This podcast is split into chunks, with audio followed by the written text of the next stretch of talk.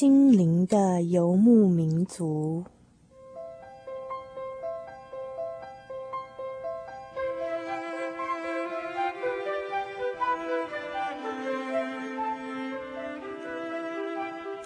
在这个谁都不管谁的后现代社会里，每一个人的心灵都是游牧民族。成长的过程就是寻找的过程。每一颗漂泊的心灵，其实都在寻找生命的绿洲。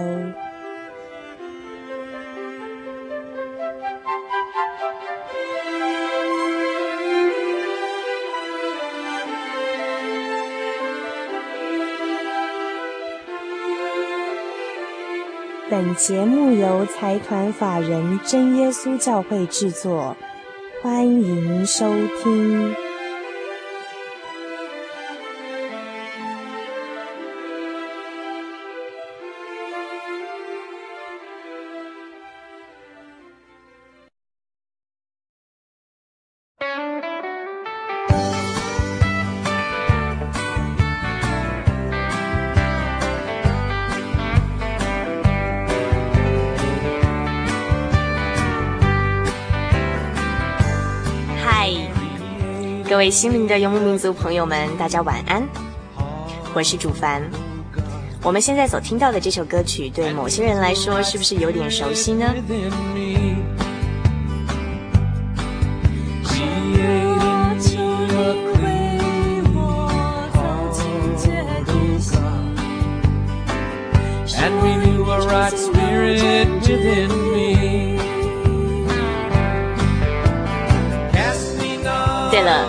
这首歌呢，就叫做《求主为我造清洁的心》哦。可是因为它改成乡村歌曲的表现方式，所以即便是在我们当中曾经唱过或者是对这首歌熟悉的朋友们，可能也不太认得出来呢。节目一开始轻松一下。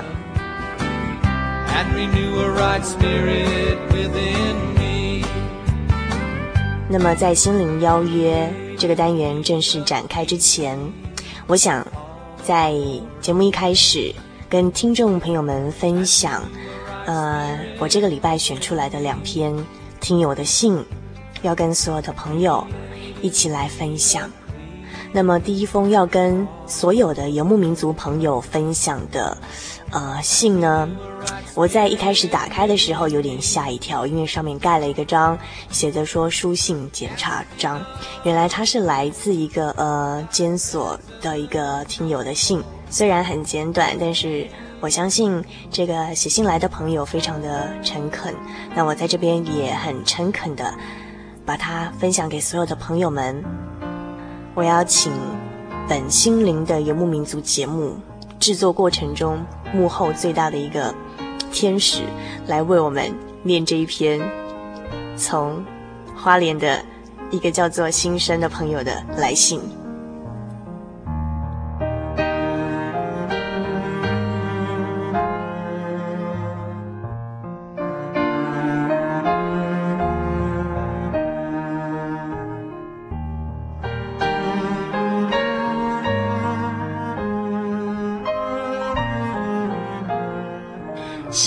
游牧民族，主内平安。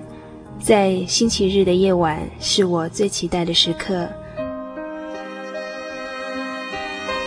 在监所失去自由的时候，能收听优美的诗歌，分享喜悦的信息，让自己整理思绪，拍拍身上的灰尘，相信生命是可贵的心情，是多么的期待。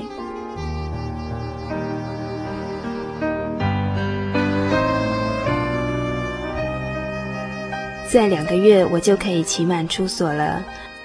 我期待在我家附近可以找到一个帮助受刑人的教会机构。我期待新的开始。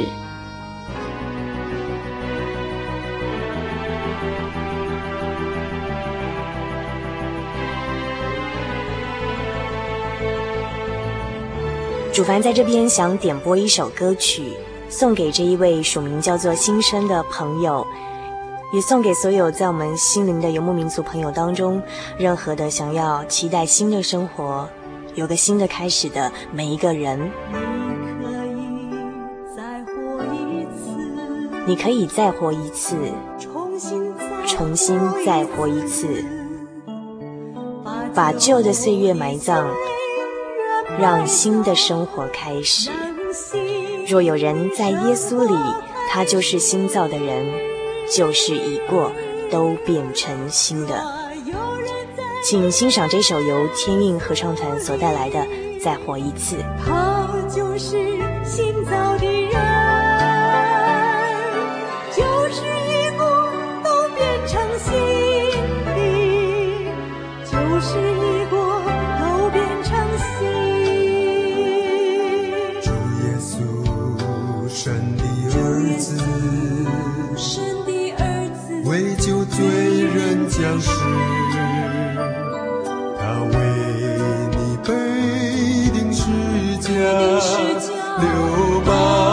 去洗净你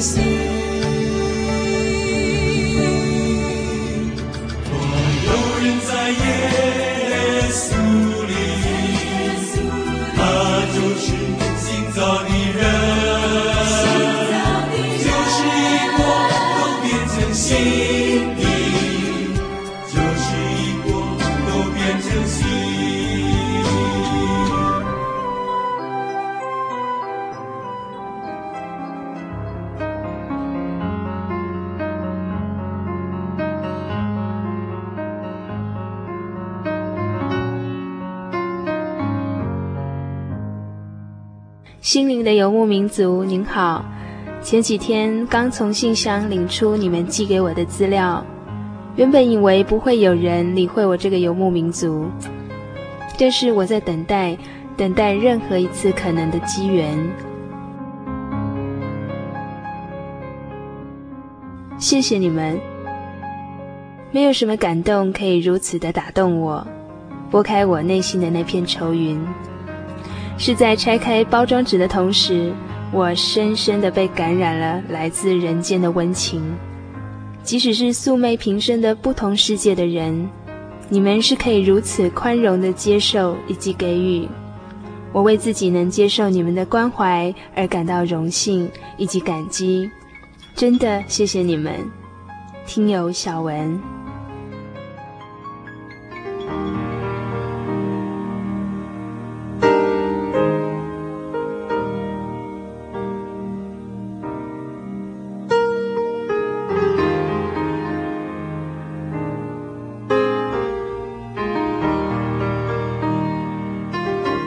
其实我们心灵的游牧民族这个节目真的一点都不商业。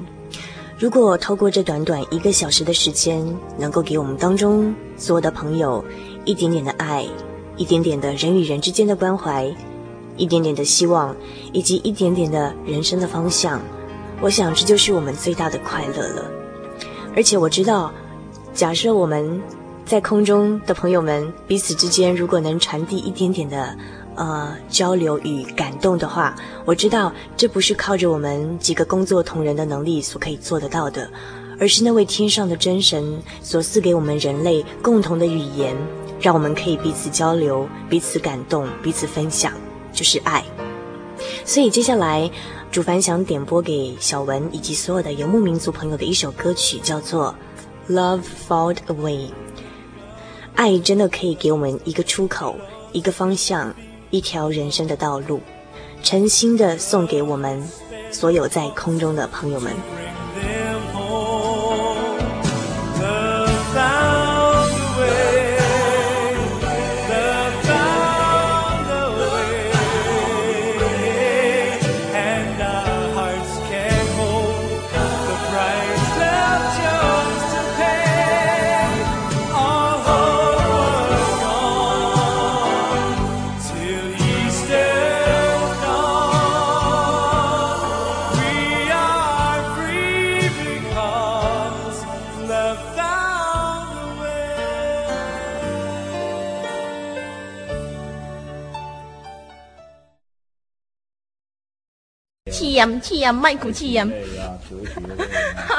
各位听众朋友们，大家晚安。您现在收听的是《心灵的游牧民族》节目，我是主凡。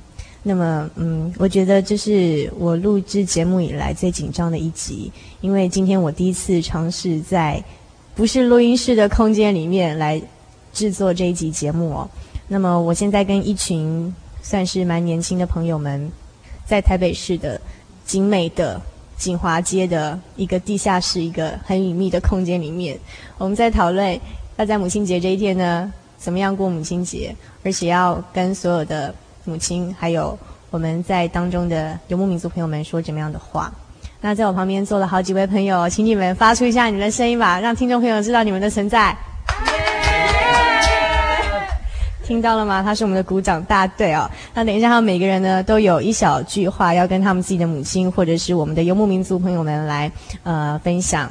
那么首先呢，我要把麦克风先传给一起，一起来吧。嗯，我讲一个跟我朋友有关的事情。去年四月的某一天晚上，我突然接到一通电话，打电话来的是我隔壁的室友，他告诉我说，呃，我有一个好同学的妈妈现在在心脏外科加护病房。那一天晚上，我和另外几个好同学就赶到医院去了。去了之后才知道，嗯，我同学的母亲是在当天下午看完门诊回新竹的路上，突然。晕倒，然后被送到急诊来，之后马上送入加护病房。那到那一天晚上十二点左右，他妈妈就去世了。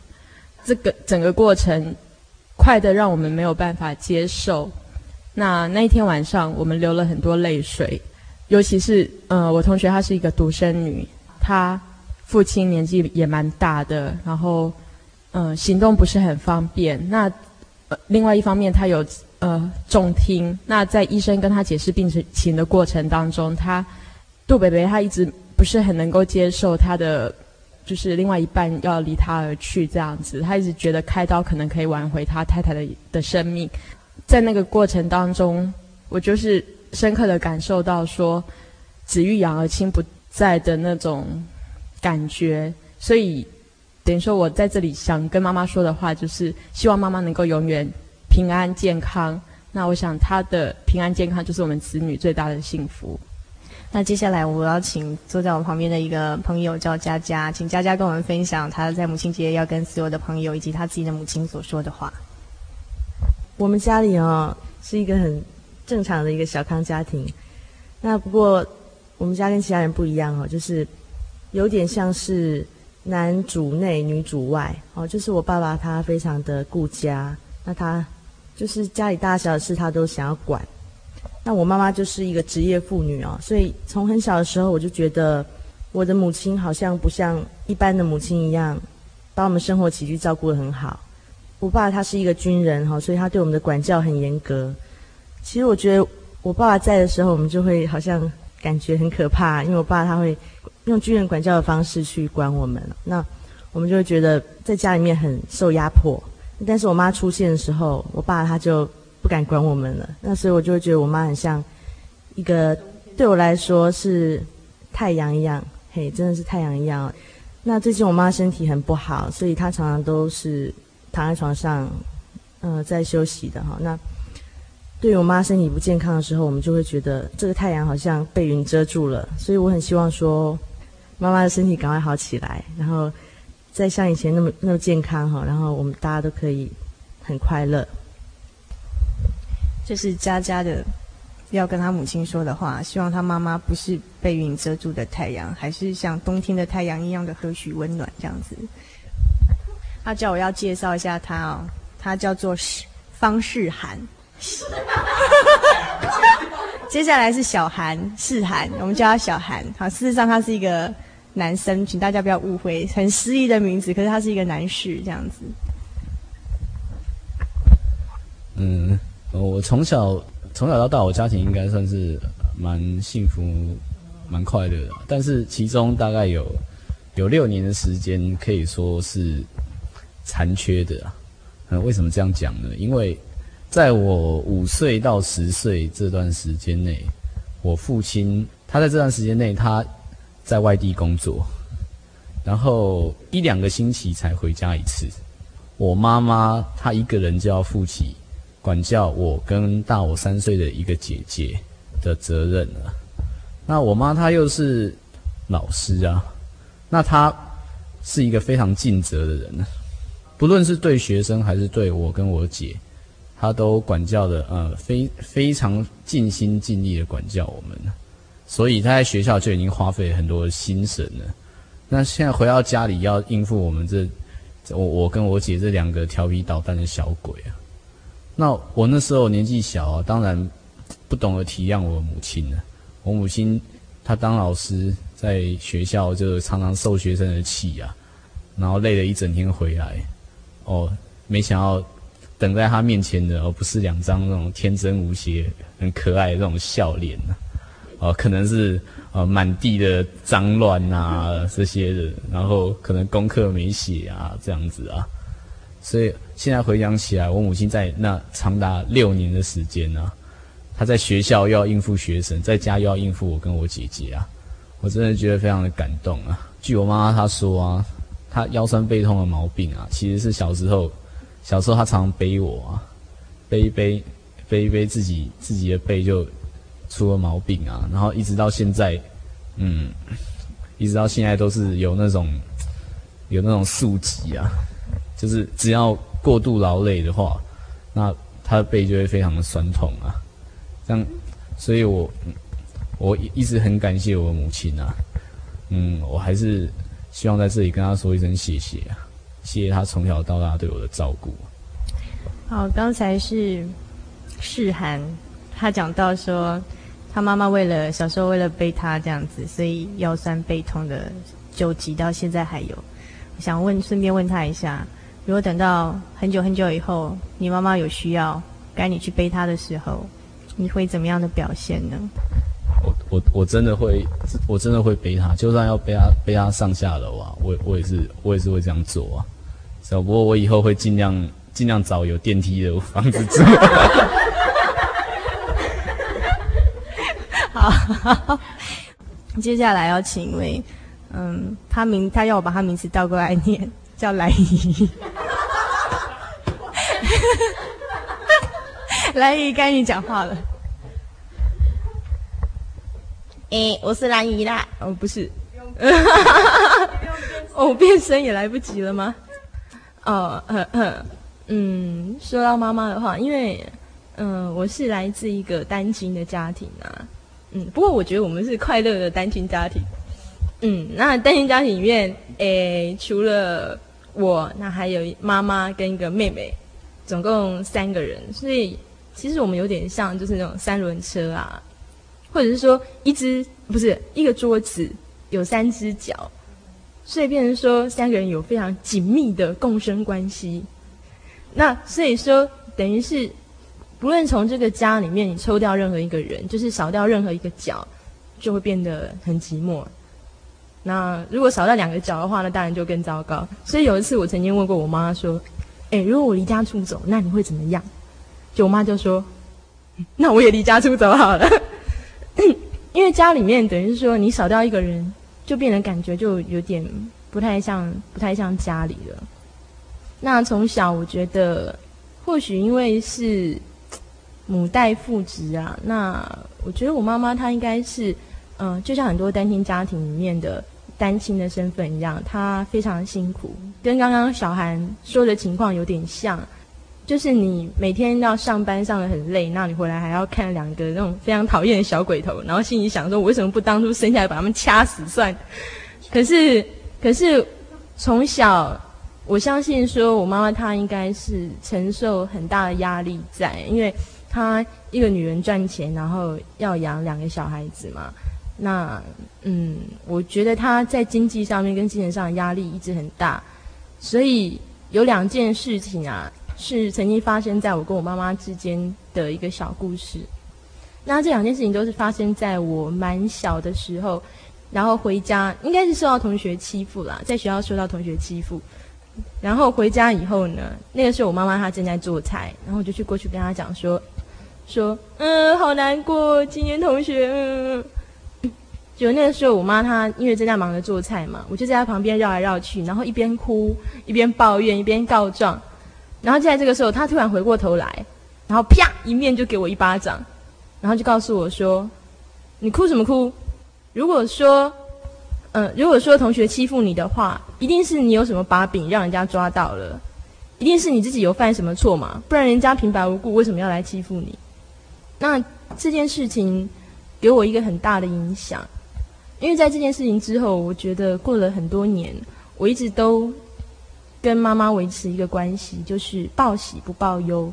我在外面不管做什么事情，他回来都一定是只报告好的那一面。呃，还有就是说，一件事情我一定只让他们看到结果。那那个结果可能通常是那一个还不错的结果，那可是不看过程，不看这个结果是怎么来的。所以说，嗯，很长一段时间跟家人都维持，跟妈妈维持这样子的关系，等于是说看起来好像相处得很好，可是，在心灵上面其实。有一段距离，不太能够沟通。那后来有一次也是，大概是在晚餐桌上吧。然后那个时候，大家还正谈的，就是全家人啊，三个人在晚餐桌上聊得很高兴的时候，就开始开起玩笑啊。我就笑着说：“哎，这个乌龙面看起来好像蚯蚓哦。”就又是讲到这件事情，我妈妈又啪一巴掌，又往我脸上打下去。然后我也是。觉得呆掉了，因为前一分钟还很高兴的在讲话，然后后一分钟，那突然就被打了。这件事情也让我觉得，大概后面有很长久的时间都觉得好像没有什么安全感。这两件事情我都放在心里放了很久，一直到去年生日的时候，去年生日的时候，我请我家人出去吃饭，然后我们很难得能够三个人能够坐在一起，好好的、很悠闲的吃一餐饭。那这个时候我就，嗯，不晓得为什么突然有那那种勇气，突然有那股勇气把这两件陈年往事讲出来。我就说，啊，妈妈，你知不知道这两件事情其实给我的人生带来，我想很大的影响。结果当场我就看到我妈妈，他就红了眼眶，然后眼眶泛红，哈，眼泪好像快要掉下来。不过泪水在眼眶里打转，然后他。当时没有说话，等到我们步出那家五星级大饭店的餐厅之后，到了外面，在我们上计程车之前，他突然拉拉我的衣角，跟我说一说了一声对不起。那其实从小到大有很多的机会啊，我觉得我们不断的是在跟妈妈说谢谢，然后也不断是在跟妈妈说对不起。可是我想，真正妈妈跟我说对不起的机会。好像只有那一次吧，有这样的经验，只有那一次。我觉得会造成对我自己心理影响很大的原因，其实是我把这两件事情放在心里太多年了。我一直在想说，如果能够早一点把这些心里的话，就是我多么在意他做的那两件事情，告诉他的话，或许我们就不会有那么多年的空白。或许我们之间心灵的关系会更接近一点，就像我们母女之间的一句话，我想就化解了很多年，那一声对不起，化解了很多年来存在于我们之间的心结。好，这是一个来自单亲家庭的兰姨，他提到说，他们家庭的关系像一个三轮车，妈妈像前面那个轮子，他们两个姐妹像后面两个轮子，然后是三个轮子在推动这个三轮车。那么接下来想请一佩，一佩，你有什么话想跟大家说呢？嗯，呃，我妈妈她是一个很好的女人。那啊、其实，在很小的时候，我们都会，我会都会觉得我妈妈是很严肃的一个人，因为他就是只会打我们。但是呢，其实越来越大，我越来越觉得，其实他真的就像一个很好的朋友，然后很好的一个大姐。那我要讲一个，我觉得我一直很感动。只要讲到有关妈妈的事情，我都会想到这样这这这这件事情哈、就是我高中的时候，因为哎荒废学业，所以呢踏上了重考的旅途，这样子。那其实早就知道要重考了啦，但是因为总是总是会觉得有点抬不起头来这样子。但是我觉得从父母的关爱眼神中，可以感到他们并没有责备。那记得是在大概。八九月吧，那时候刚好刚开始重考，那那时候也正好是台风期间哈，最最多台风的时候。那有一天就是我忘记是什么台风了啦，反正就是风雨非常非常的大。然后全家人一早就在起来看，今天到底要不要人事行政局有没有公布说要不要去上班上学？那我大概都是六点二十分就要出门，不然我一定会迟到。那等等等等到六点十分了，都还没发布，然后我妈妈就说不要去了啦，这个风雨那么大，你就算去的话，也有可能没有开呀。那反正一次一次没去没有关系。但是我觉得重考已经很丢脸了，还缺课，这样实在是说不过去。所以我坚持，反正只要人事行政局没有发布，我就一定要去上课。那终于决定六点二十分还是没发布，我就出门了。那风雨真的非常非非常非常的大，你撑着伞还是全身淋湿。那我终于举步维艰的走到公车站牌，然后也举步维艰的终于等到公车，因为你可以感到公车。站牌根本都没有人，那那个风雨，那那种感觉，你会觉得自己很孤独，因为因为你还必须这样子得去上课，但是不为了什么，只为了你以前不认真这样子。那后来车子来了，上车了，车子也刚开动，开动大概就那么几步而已，突然又又停下来，那我就觉得奇怪，怎么会又突然停下来？那突然门就就听到有人在拍门，那种啪啪啪那种声音，然后公车司机就把门打开。然后车上都很好奇呀、啊，有有这么需要这么紧急吗？突然就跑上一个妇人，天哪，那是我妈！然后她全身都湿透了，她就跟我说：“哎，我告诉你，不用上课了，赶快赶快回家。”然后我那时候就觉得，我不知道怎么形容那时候的感觉，因为他根本没有带伞。后来我就下车了，然后他还一直跟司机先生说：“哦，谢谢哈，谢谢哈。”然后我就跟我妈下车，我就说：“你为什么不带伞？”他说：“我妈就说。”我连拿伞的时间都没有，因为当我听到说不用上课的时候，我怕你已经上车啦，所以我赶快跑出来呀，然后一直沿路一直在在找你，都找不到，然后就看到你上车，所以我得赶快去追那辆公车。然后后来我把伞打开的时候，其实下车我就发现我们两个人全身其实都已经湿透了。那这时候在过马路的时候，我妈竟然牵了我的手，然后我们就这样过马路。那我真的那时候不知道我脸上是雨水还是泪水，我终于可以体体会这一句话的意思啊。那真的很感动。那虽然那个伞很小，然后两个人就湿哒哒的回到家里了，可是我觉得这件事情对我来说很重要，非常非常的重要。那一直到我读了大学，然后有时候呃有在外面住了一年，每次只要在外面生病，我只要。拨起电话，只要我妈妈一声音“喂”，然后我就会开始哭，就会妈，我又生病了。然后我妈就会说：“啊，赶紧等来呀！啊，破病不紧等来，要冲啥？”然后就会她就会骂一堆，然后我就赶快回家这样子。好，那其实一直到现在，到现在我生病了，我妈还是会，就是我还是看到我妈，我就会哭，因为我会觉得很对不起她，我竟然没有办法好好照顾我自己。那我妈还是会，就是。很关心我们，就帮我们准备东准备西。虽然她嘴巴会叨叨叨叨说“这多喊啊，不要叫过嘎滴怎样怎样”，但是我可以感觉到做妈妈真的就是就是这个样子。那今天借这个机会，我要告诉我妈，妈咪，我永远爱你。好，大概这样子。嘉文，嗯，一直很喜欢一首闽南语歌曲，它里面有一句歌词是这样唱。他描写一个做父母亲的一个心情，看着小孩子，讲看你斗嘴，看你受难，看你学行，看你胸平是大他。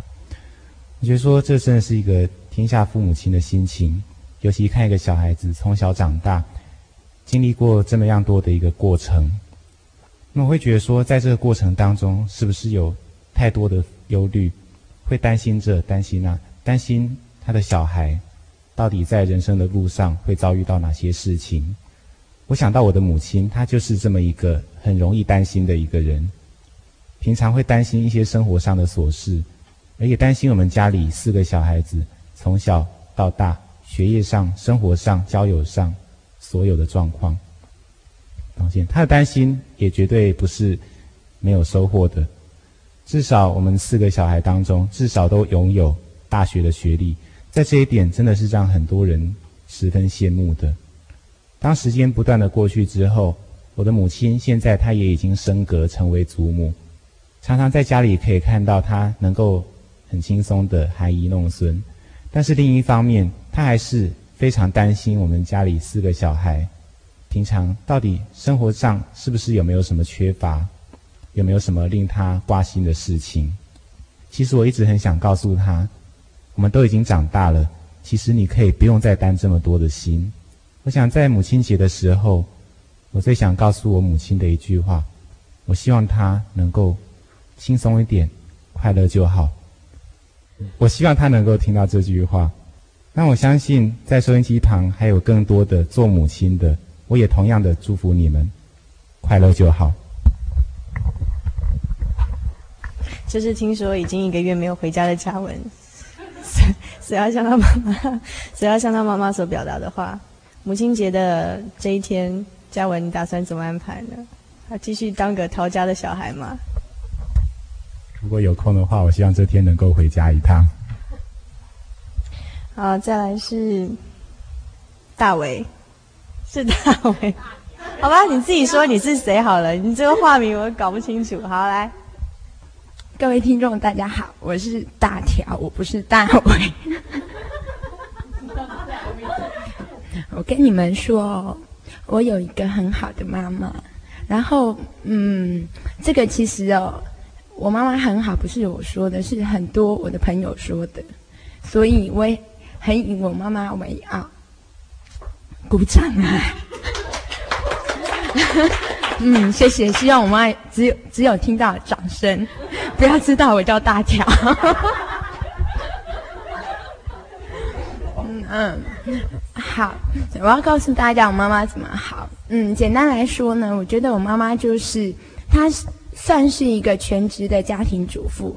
那我觉得，在我从小到大，我妈就是一直很支持我，很照顾我。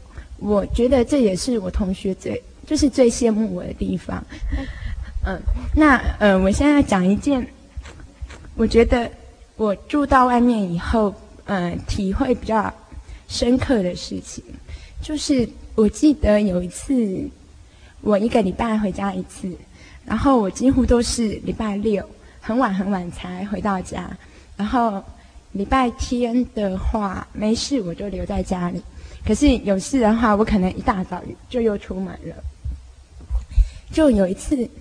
我很晚很晚，大概十一点多才回到家，然后我就发现，嗯，我们家餐桌上啊有很多那个药包，而且是两家诊所的药包。然后那时候我妈已经在睡觉，那我就问我爸说：“哎，我妈是不是生病？”然后我爸就说：“哎，对呀，她发烧。”然后，然后我就问我爸说：“哎，我妈怎么去看医生的？”然后。我爸就说：“嗯，他自己坐公车去，然后自己就回来就睡觉，然后晚餐也没有吃。那我就想说，嗯，这样子好像不太好。可是他已经睡了，那我就睡了。嗯，就隔天早上啊，因为我一大早要出门。好，其实其实我隔天早上要出门，我很担心。”可是我没有办法，我已经有事情在身，所以所以我就要出门。后来我一一回到宿舍，我就哎打电话回家问。那我知道，其实我问的答案一定是有比较比较好，因为不管怎么样，不管怎么样，他们不会让我知，不会让我担心。我结果后来妈妈当然是好了，可是我觉得在这当中，我就会觉得说。小时候，可能你有一点点不舒服，妈妈就是在旁边，可能一直照顾你，可能拿东西来给拿药来给你吃，或者叫你多休息、多睡觉，三不五时来看你。可是，可是长大了之后，每个人都有每个人的事情在忙。那当妈妈生病的时时候，你不一定，你就没有办法照顾她。嗯，我会觉得说。当妈妈好像有一点投资报酬率太低了。如果在收音机旁的你有机会，现在还是常常在妈妈身边，我觉得要好好把握机会。可能就像人家说“子欲养而亲不待”，我觉得那真的是最大的悲哀。然后祝我妈妈母亲节快乐，然后好好照顾自己。好，谢谢我们当中所有的朋友，在母亲节这一天要给他们自己的母亲，以及我们所有当中的朋友的一些他们内心的话。那么在母亲节的这一天，亲爱的游牧民族朋友们，你想对你的母亲说什么样的话呢？看不见，摸不着，风的存在，人人知道。妈妈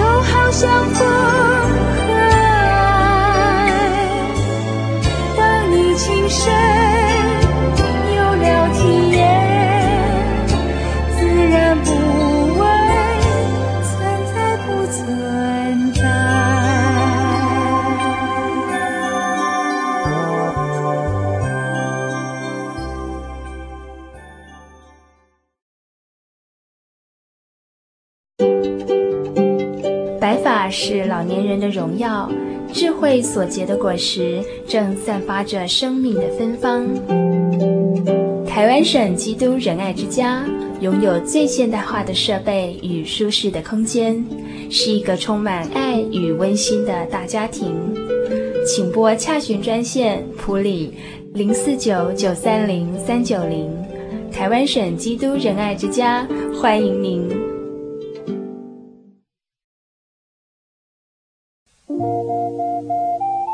在街上曾经看过这样的招牌“真耶稣教会”吗？也许您很想，但是却不好意思进来看看。其实我们真的非常欢迎您。下次当您在路过真耶稣教会时，欢迎您进来与我们同享神的恩典。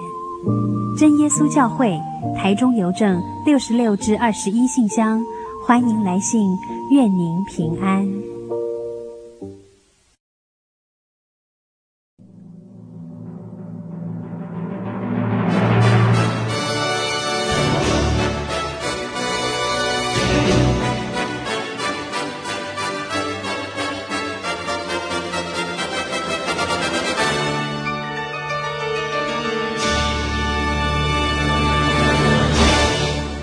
众朋友们，大家好，我是小黎，我是小慧，欢迎您继续收听心灵的游牧民族。我们进行的单元是生命停看听。小慧，我们今天想要讲的比喻是什么呢？今天要讲的是有关稗子的比喻。OK，我会跟诸位听众继续来分享这个比喻。过程是这样子哈，耶稣有一次他就讲一个比喻，他是根据当时的地理环境。那这个他说天国好像人在撒那个种子在田里面啊，就人去睡觉的时候啊，他可能有对敌来了，为了要陷害他，就把他放一些稗子。那所谓稗子，它的那个种子跟麦非常像，黑色的，然后长出来的样子也非常像。那可是吃起来它会让人会有呕吐，会让人家中毒哈，所以是非常不好的一个植物。那结果它长出来之后，慢慢等到那个麦穗。出芽了之后啊，那仆人看到就很紧张，跟主人说：“说主人，主人呐、啊，怎么样？我们的田里怎么会有稗子呢？”那主人说：“哎呀，那是仇敌种的啦，当自己不可能种稗子了哈。”那这个仆人就这么说：“那该怎么办？是不是要把它拔出来呢？”那主人说：“不要，且慢，因为我们如果说将它拔出来的时候，会伤到一些麦子的种，那我们还不如等到它们成长之后。”然后收割之后再把它挑出来，好的麦子就把它收到谷仓里面，坏的麦子拿去烧掉。啊，比喻大概过程是这样子。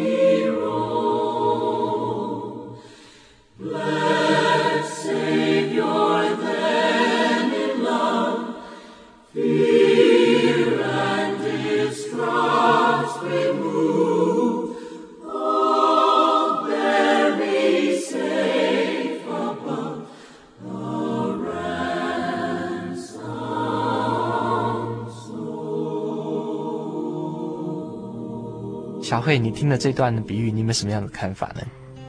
呃，我想哈，嗯、呃，主耶稣在稗子的这个比喻里面，他讲到了一个对我们世界上来讲是很常见的一个现象，那就是善与恶它同时的存在。但是他在主耶稣在的比喻最后也讲，他说将来等到收割的时候，他要对收割的人说，把稗子整理出来之后扎成捆烧掉，然后麦子要存在谷仓里面。对，那表示说这个世界。呃，一定有一个结局，有一个终局。到那时候，嗯、呃，主耶稣说的，义人将要在天国里面得享神为他们所预备的美好的呃住处。嗯、但是为恶的人，你要受到应该有的报应，这样子。嗯，嗯，就是善有善报，恶有恶报了哈。是的，不是不报，而是什么？时机还没来，时机还没到。对对对，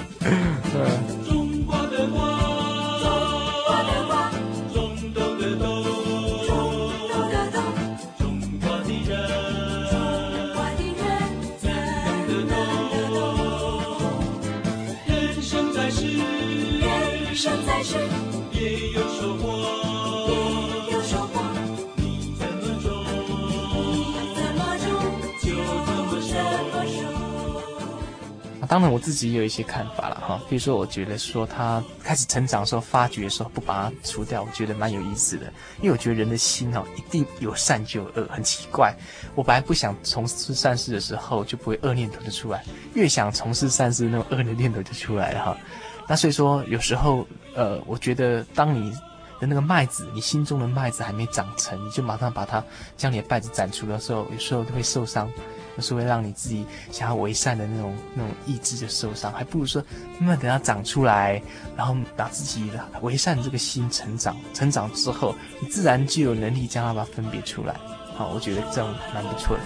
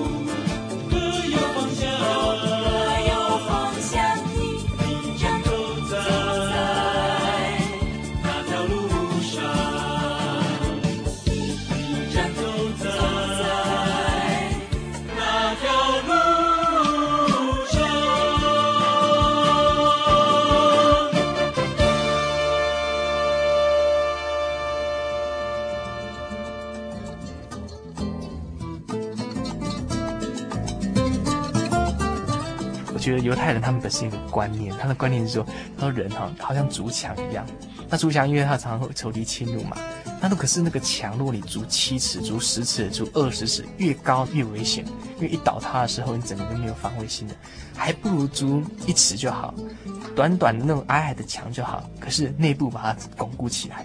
今天把内部巩固起来哈，就算有人侵入的时候，里面如果说有一只恶犬，有一只恶狗的话，谁敢侵入？就算没有墙，人家也不敢侵入。我是觉得他可能就是一直因为说，人应该是对心灵的成长，而不是单单只是去防卫然后逃避啊，这样子就觉得太消极了。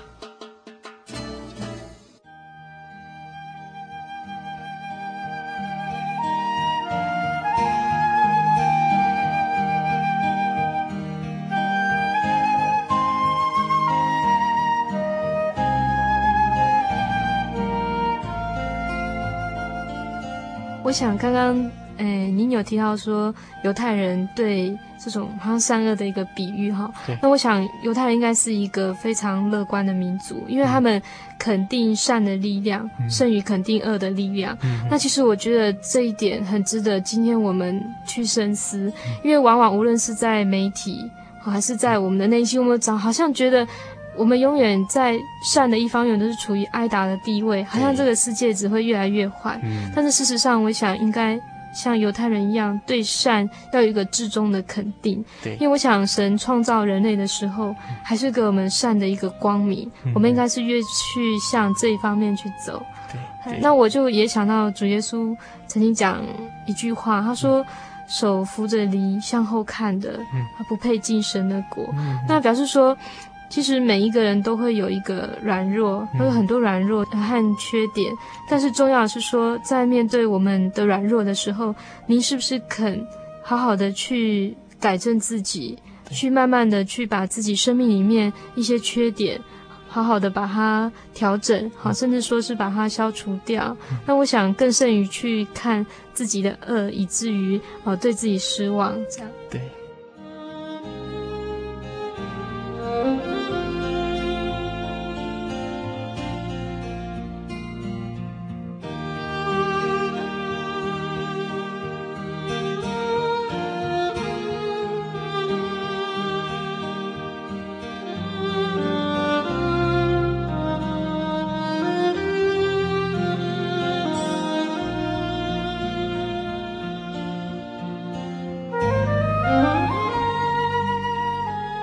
所以啊，刚才跟小慧聊天的时候，她曾经讲这个概念，我把它现在把它讲出来。圣经上有一个使徒叫做保罗哈，他说他也一样两个律，一个是恶的律，一个是善的律。可是两个律他常常没有办法做选择，不得不有时候不想做的事情去做了，想做的事做不出来。他后来是靠着耶稣基督力量，让他能够有从善的那个力量。所以说，人想要从善的时候比较难哈。所以说，要慢慢慢借由一些外力啦，借由一些啊，一个积极的一些原动力，让你让生命的改变，改变之后成熟之后，你自然就可以把你的的一些那些败子把它除掉了。今生若比永恒长，让我们吃喝快乐吧。问那生命尽头有没有方向感？今生若比永恒长，让我们赚取金银吧。还有哪种投资利润比这更大？今生若比永恒长，让我们求取功名吧。叫那世上的人从心里发出赞叹。今生若比永恒长，让我们随心所欲吧。指着昙花一现，就让它潇潇洒洒。好吧，在这个单元快要结束之前，小伟做个结论吧。刚刚您有提到，就是说，嗯、呃，在我们要成长的时候，需要有一些原动力哈、嗯、来。不许我们，那让我想到说，世上这个原动力就是来自主耶稣，因为希伯来书的作者曾经讲过，嗯。我们虽然有软弱，但是我们都可以坦然无惧的来到神的面前，向他求恩惠，向他求帮助，因为他是这样子的顾念我们，而且了解我们的软弱，他非常的愿意来帮助我们改变我们的生命。指着钢管弦，就让它潇潇洒洒。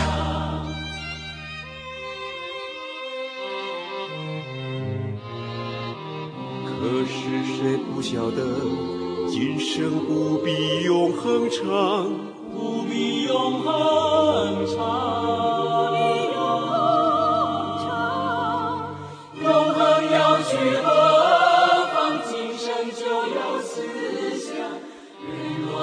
为了全世界，赔上了自己的生命，能拿什么来换？能拿什么来换？能拿什么来换？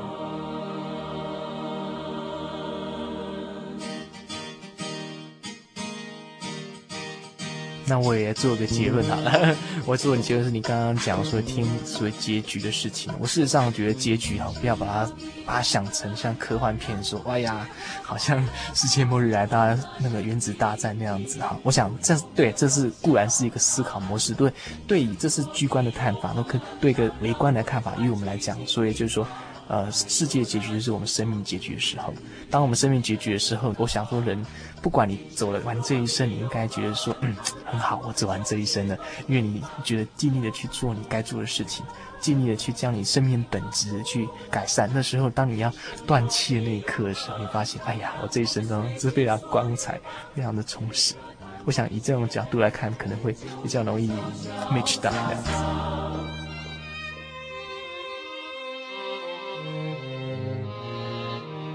可是谁不晓得，今生不必永恒长，不必永恒长，不必永恒长。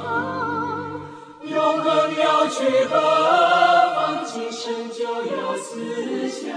人若赚得了全世界，赔上了自己的生命，能拿什么来换？能拿什么来换？能拿什么来？忘